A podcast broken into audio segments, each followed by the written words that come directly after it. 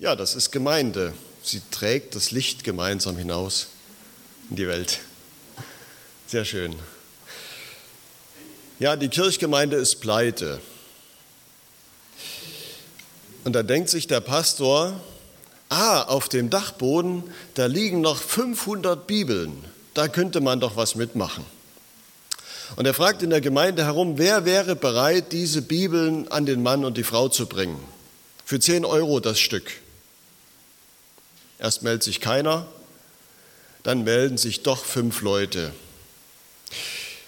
Und sie ziehen los, jeder mit 100 Bibeln, versuchen die zu verkaufen, auf der Straße, an den Haustüren.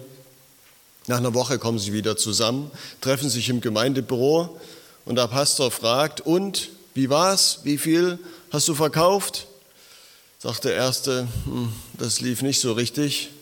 20 Stück habe ich verkauft. Puh, ja, wie sollen wir da die Kasse füllen? Und du, fragt er den Nächsten, ja, bei mir lief es ein bisschen besser, 40 Stück. Okay, das ist ja schon immerhin was. Und der dritte, 60 Stück. Okay. Und der vierte, auch wieder nur 20. Oh. Und der letzte, alle wissen, der kann eigentlich überhaupt nicht reden. Der ist überhaupt kein Verkaufstyp und der stottert. Was ist das wohl mit dem? Wie ist das wohl gelaufen? Und wie viel hast du verkauft? Ah, ah, alle 100. Mensch, wie hast du das gemacht? Wie geht denn das?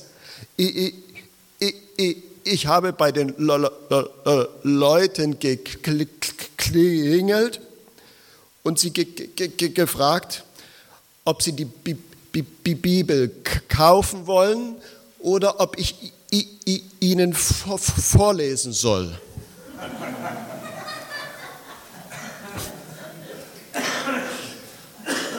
Wie kann ich ein Segen sein? Wie kann ich ein Segen sein, wo ich doch selbst so völlig unqualifiziert bin? Ich bin kein besonders interessanter Mensch, dem die Leute gerne zuhören. Ich bin kränklich oder mutlos, leide vielleicht sogar unter Depression. Ich bin schon alt. Mir wird gerade von meinen Kollegen übel mitgespielt. Ich habe eigentlich von allem zu wenig. Zu wenig Geld, zu wenig Zeit, zu wenig Begabung. Oder ich bin noch gar nicht lange Christ. Manchmal habe ich sogar richtig starke Zweifel. Ich mache mir gerade viele Sorgen.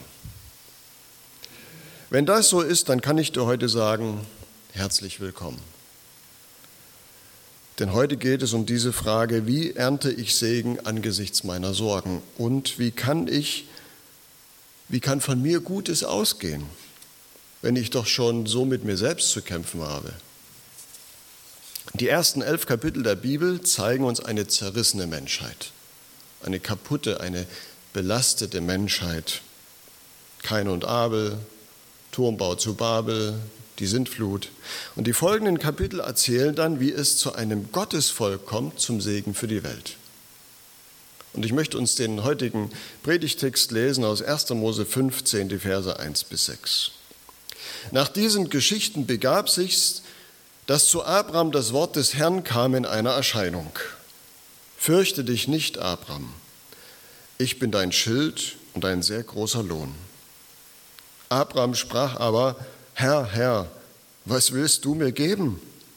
Ich gehe dahin ohne Kinder, und mein Knecht Eliezer von Damaskus wird mein Haus besitzen. Und Abraham sprach, mir hast du keine Nachkommen gegeben, und siehe, einer aus meinem Haus wird mein Erbe sein.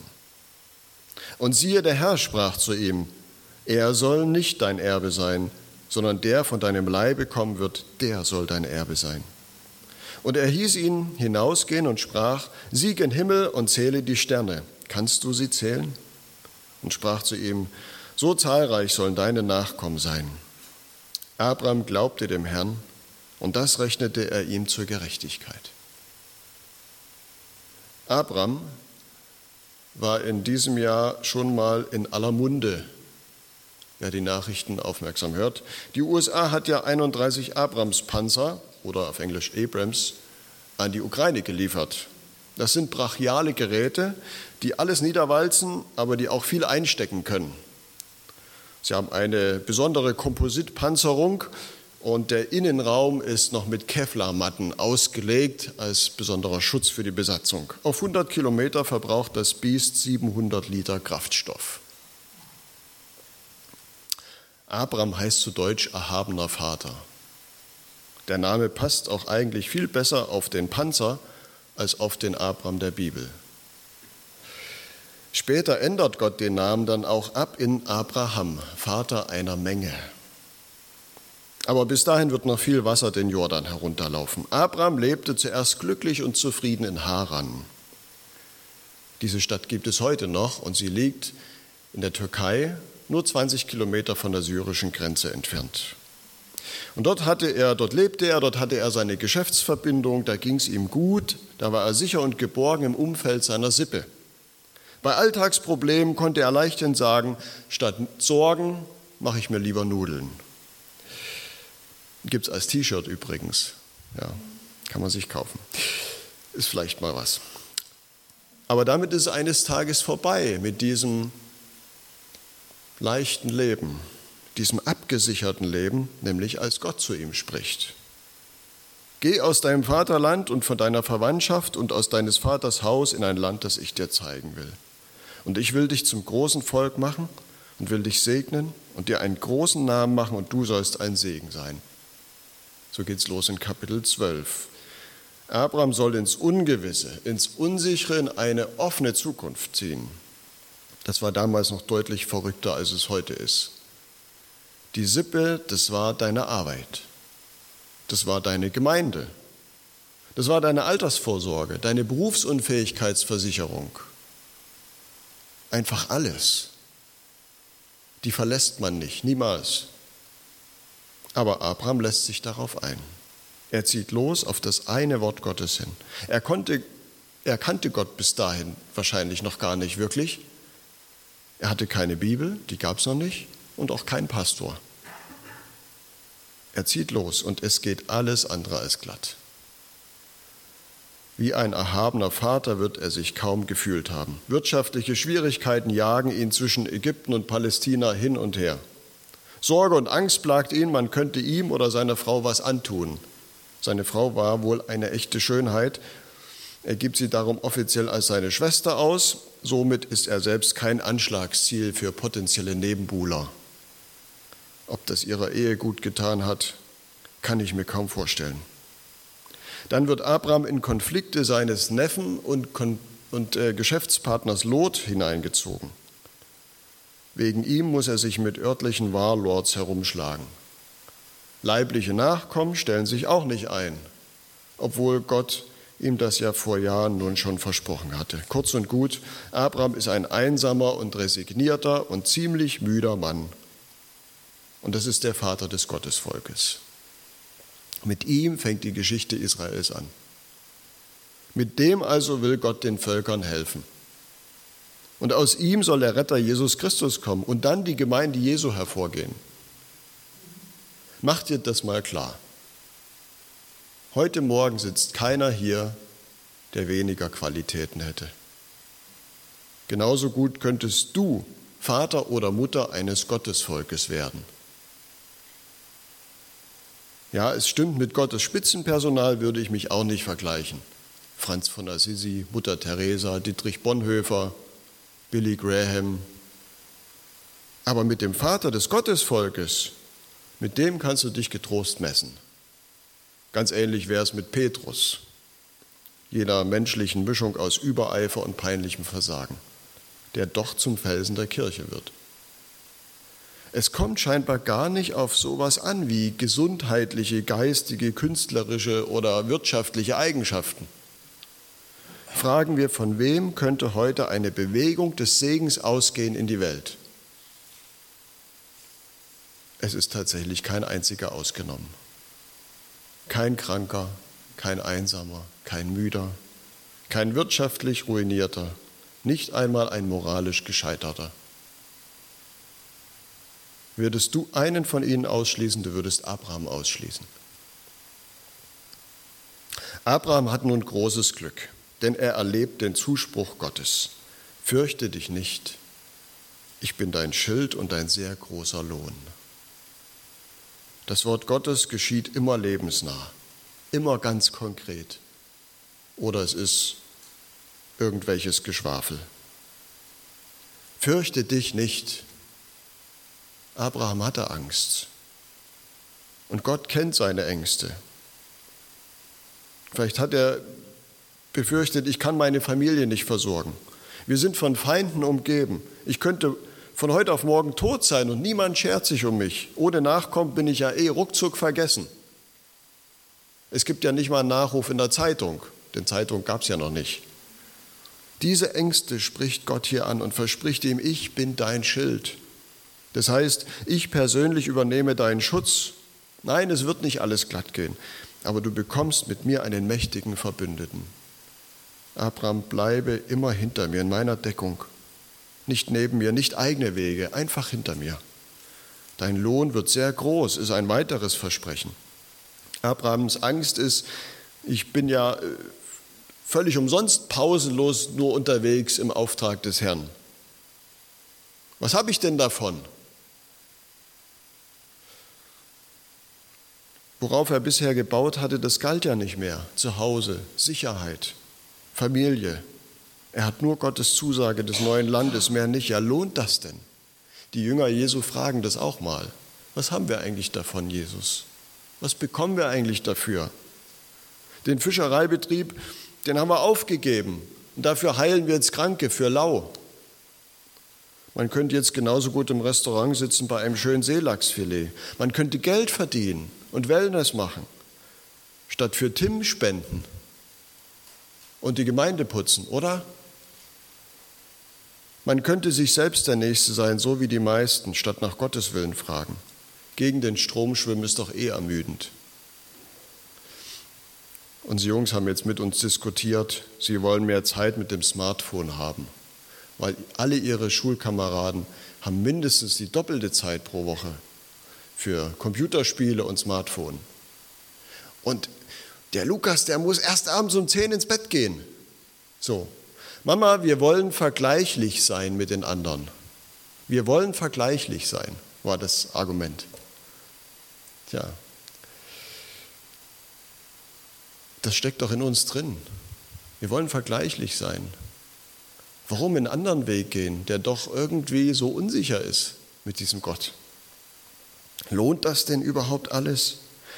So fragt sich der inzwischen alt gewordene Abraham. Habe ich aufs falsche Pferd gesetzt? Hatten die Kritiker recht, die in Haran am Sektglas nippend im Pool lungerten und ihm noch zuriefen, na Hauptsache du bereust es nicht.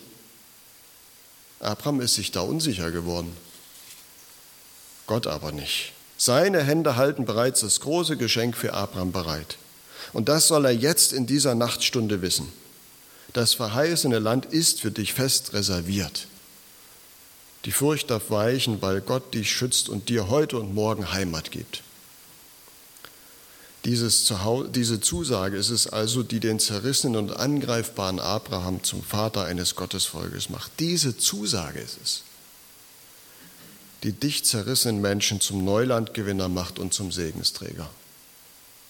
Etwas anderes brauchst du nicht. Das ist alles für dich persönlich gültig und besiegelt durch Jesus Christus. Jedes seiner Worte, jede seiner Taten, sein Sterben und sein Auferstehen will immer das eine, dich aus deiner Verzagtheit herausholen. Fürchte dich nicht, ich bin's doch, spricht Jesus, der Auferstandene, zu den Jüngern und Jüngerinnen. Er hat ein für alle Mal die Verteidigung deines Lebens übernommen. Wer oder was dich auch angreift und verklagt, seine Hand entreißt dich nichts. Er lässt uns leben als reich beschenkte Kinder Gottes. Wir gehen auf ein Erbe zu im Vaterhaus, das uns entgegenlacht bereits. Das ist die gute Nachricht, das ist das Evangelium. Und was antwortet Abraham auf dieses Evangelium? Wir hören und staunen. Er erklärt es für zwecklos und sinnlos. Was soll ich mit deinen Versprechen anfangen? Ich habe ja keine Kinder. Bringt doch eh alles nichts. Ich habe keine Zukunft. So fällt Abraham Gott mit seinem leidigen Tagesthema ins Wort. Er hat nur seinen kummervollen Alltag vor Augen und seine unerfüllten Wünsche. Das Wort Gottes und unsere raue Wirklichkeit, das passt doch eh nicht zusammen. Wir müssen uns eben mühsam nach den Gegebenheiten richten. Kommt dir das bekannt vor? Diese unsere Resignation ist die Resignation des Erzvaters Abraham. Doch auch seine Skepsis gegenüber dem Wort Gottes wird ihn nicht hindern, ein Segen für die Völker zu werden. Also muss ich es nochmal sagen, keiner unter uns ist davon ausgeschlossen, ein Segensträger zu sein. Keiner weder durch menschliche Eigenheiten noch durch feindselige Umstände, noch durch deine problematische Einstellung zum Wort Gottes, dem du so schwer nur vertrauen kannst oder eigentlich nicht. Gerade dieser Abraham, der so gut gepanzert gegen Gottes Reden ist, der macht Mut, denn Gott hört einfach nicht auf zu reden. Er will es nicht zulassen, dass unser müder Unglaube das letzte Wort behält. Sorgen, sind ja eigentlich nichts weiter als Unglaube. Diese Sorgen sollen nicht das letzte Wort behalten. Und Gott redet auch jetzt mit diesem Gottesdienst weiter zu uns, zu dir, aus diesem Grund. Deine Lebenswirklichkeit ist nämlich nicht die einzige Wirklichkeit. Das Wort Gottes ist viel tatkräftiger als alle Tatsachen deines Lebens. Was Abraham für eine Tatsache hält, mein Verwalter Eliezer, wird mich bald beerben. Das ist die Tatsache. Genau das bestreitet Gott und sagt, nein, wird er nicht, sondern dein leiblicher Sohn, den du eines Tages noch bekommen wirst. Ihr Lieben, wie gewinnt nun der Segen über die Sorgen? Indem wir dem Wort Gottes zutrauen, dass es Wirklichkeit verändert, dass es Schöpferwort ist und Neues schafft Abraham bekommt das jetzt beigebracht. Gott nimmt den Abraham an die Hand. Manchmal geht es ja nicht anders. Komm, wir gehen in der Runde. Da hilft alles Reden nichts mehr, da muss man jemanden anpacken und sagen, und jetzt raus aus deinem, äh, aus deiner Dunkelheit, aus deinem immer nur um dich selber kreisen. Wir machen Spaziergang. Und Gott führt den Abraham aus dem dunklen Zelt heraus und stellt ihn unter den orientalischen Nachthimmel. Wir haben im August den toskanischen Nachthimmel gesehen, das ist auch schon was. Ja. Und die Jungs haben gemeint, sie hätten jetzt das erste Mal in ihrem Leben die Milchstraße gesehen. Ja. Sieht man hier tatsächlich nicht ganz so oft in der Stadt. Und dann sagt Gott zu Abraham, nun fang mal an, die Sterne zu zählen, wenn du es denn kannst. Ich stelle mir das so vor, so ein, so ein Augenzwinkern, denn Gott, der sagt, na, zähl mal, wenn du es kannst. Werde nüchtern und fange an, den Möglichkeiten Gottes zu trauen. Das sind meine Möglichkeiten. Unsere moderne Naturwissenschaft ist ja eigentlich nichts anderes als ein nächtlicher Spaziergang unter dem Sternenhimmel Gottes.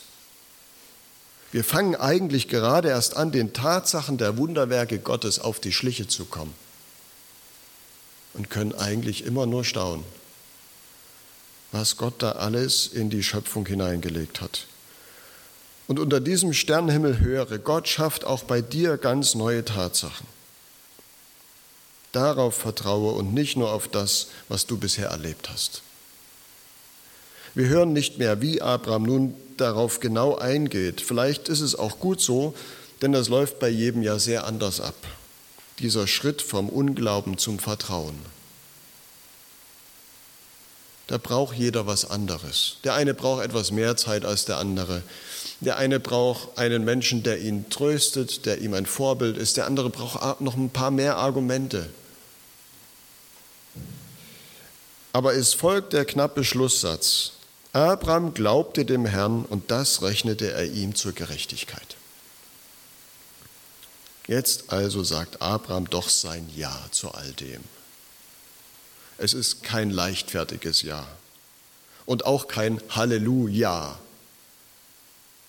Ich glaube, sagt er, ich denke, es war eher zaghaft, zögernd, aber dennoch ein Ja. Auf die große Zusage Gottes, auf sein großes Ja gibt Abraham sein kleines Ja. Das Wort Glauben, das können wir aus dem Hebräischen auch übersetzen mit Ich verlasse mich darauf. Ich verlasse mich darauf, was du sagst. Ich verlasse mich, so fängt dieser kleine Satz ja an. Ich verlasse mein dunkles Zelt, wo ich nur noch bis zur nächsten Zeltwand gucken kann. Ich verlasse meine Resignation. Ich verlasse meine Skepsis. Ich lege die jetzt mal beiseite. Ich verlasse meinen Stolz, der alles immer selbst am besten weiß. Ich verlasse meine Sorgen. Herr, ich will mich nur noch auf dich verlassen und auf deine großen Möglichkeiten. Das ist Glaube, der Gott recht ist. Das rechnet Gott ihm hoch an. Mehr braucht es nicht. Keine Opfer, keine Gebote, die man halten muss. Alleine das kleine Ja, das Gott recht ist. Das ist Gott recht. Das gefällt Gott. Das lässt sein Herz hüpfen, wenn ein Mensch sein Wort für tragfähig hält und glaubt. Abraham war 75 Jahre alt, als er auf ein Wort von Gott hin seine Heimat verlässt. Also kann noch viel passieren, wenn du noch nicht 75 bist. Und nun ist er 85 Jahre alt. In dieser Geschichte hier, 85.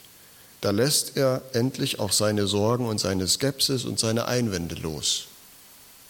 Da liegen zehn Jahre dazwischen. Glaubensweg. Und es sollte dann nochmal 15 Jahre dauern, dass er erlebt, wie Gott sein Versprechen auch wirklich einlöst. Manchmal dauert es länger. Manchmal ist Gott schneller als gedacht. Johannes hat mir gerade erzählt, er hat letzten Sonntag hier gestanden und gesagt, ich habe gerade meine Kündigung bekommen, von heute auf morgen. Hätte ich nie mitgerechnet. Betet dafür, dass es irgendwie weitergeht. Und vorhin sagt er zu mir, ich habe eine Arbeitsstelle. Super. Manchmal geht es schnell, manchmal dauert es auch. Abraham ist 75, da verlässt er seine Heimat, er ist 85, da sagt er zu Gott, ja Gott, jetzt will ich auch glauben, dass du noch mal was für mich hast. Und dann dauert es nochmal 15 Jahre, dass er es auch erlebt, wie Gott sein Versprechen einlöst. Bis dahin ging es dann noch einige Male auf und ab. Konflikte in der Familie, Unehrlichkeit, eigene Wege, Zweifel und immer wieder dazwischen Gottes Reden. Aber das Vorzeichen steht fest. Gott steht zu seinem Wort. Ich will dich segnen und dieser Segen wird auf andere übergehen. Sein Wort trifft bei mir und bei uns allen oft genug auf taube Ohren. Sie sind verstopft mit Lärm, mit Sorgen, mit Zweifeln, aber Gott spricht geduldig weiter, bis sein Heiliger Geist Ohren und Herzen frei gepustet hat. Und als Antwort wächst schließlich Glaube. Durch diesen Glauben wird aus Abraham, dem gar nicht so großartigen Vater, der Abraham, ein Vater vieler Völker. Durch diesen Glauben verwandelt eine gar nicht so großartige Jüngerschar das Angesicht dieser Welt denn sie hält die Sache mit Jesus für tragfähig. Darum wagt sie Dinge, die sonst keiner wagt. Darum geht sie über Abgründe, über die sonst keiner geht.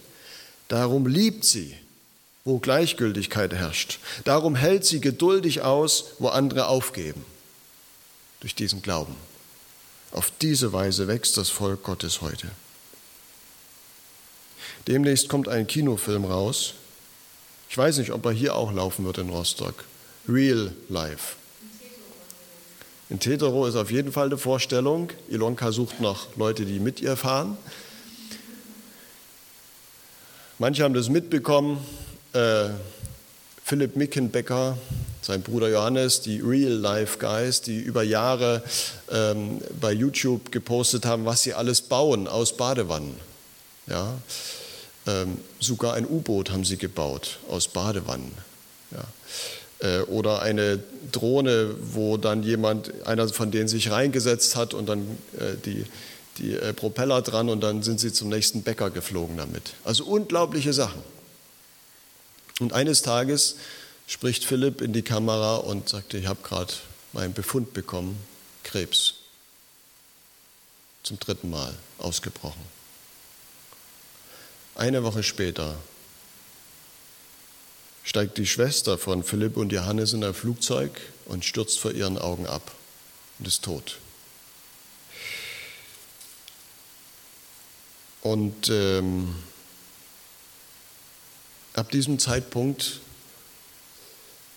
erzählt Philipp immer wieder ganz ehrlich äh, auf YouTube, wie es ihm geht. Auch mit seiner Krankheit, welche Hoffnung er hat, Hoffnung auf Heilung.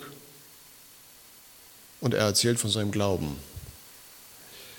Er hat teilweise unglaublich große Schmerzen, gerade in den letzten Wochen und Monaten. Und ein Freund von ihm und Dokumentarfilmer hat dann erzählt, im Rückblick, Philipp hat Dinge erlebt, die er nicht einordnen konnte. Er hat erlebt, dass Gott ganz anders wirkt, als wir es uns oft wünschen. Aber das Wunder ist dann doch passiert. Philipp hat bis zuletzt mit so einer Freude gelebt und konnte mit einem tiefen Frieden gehen. Am Ende hat er Gott umarmt, weil er wusste, Gott meint es gut mit ihm.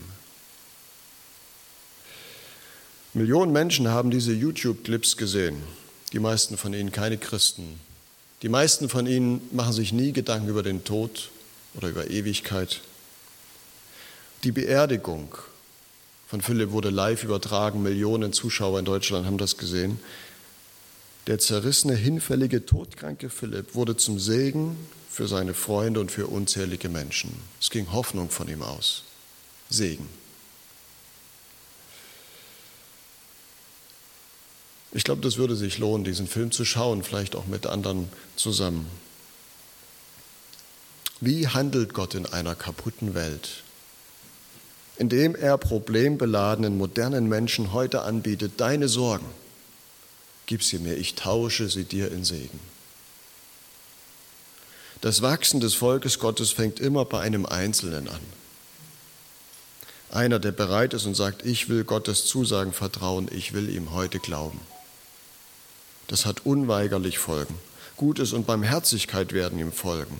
Der Segen und der Friede Gottes. Dieser Segen wirkt sich aus in unseren Familien, auch in den Arbeitsstellen, in den Vereinen, sogar im Verkehr und in den Geschäften, auch mitten im Leid. Wer glaubt, für den bricht immer eine neue Wirklichkeit an. Wer sich auf Gott verlässt, der ist nie verlassen. Er geht dem Wort hinterher, Fürchte dich nicht, ich bin dein Schild und ein sehr großer Lohn. Amen. Lass uns gemeinsam singen das Lied Glauben heißt Wissen, es tagt.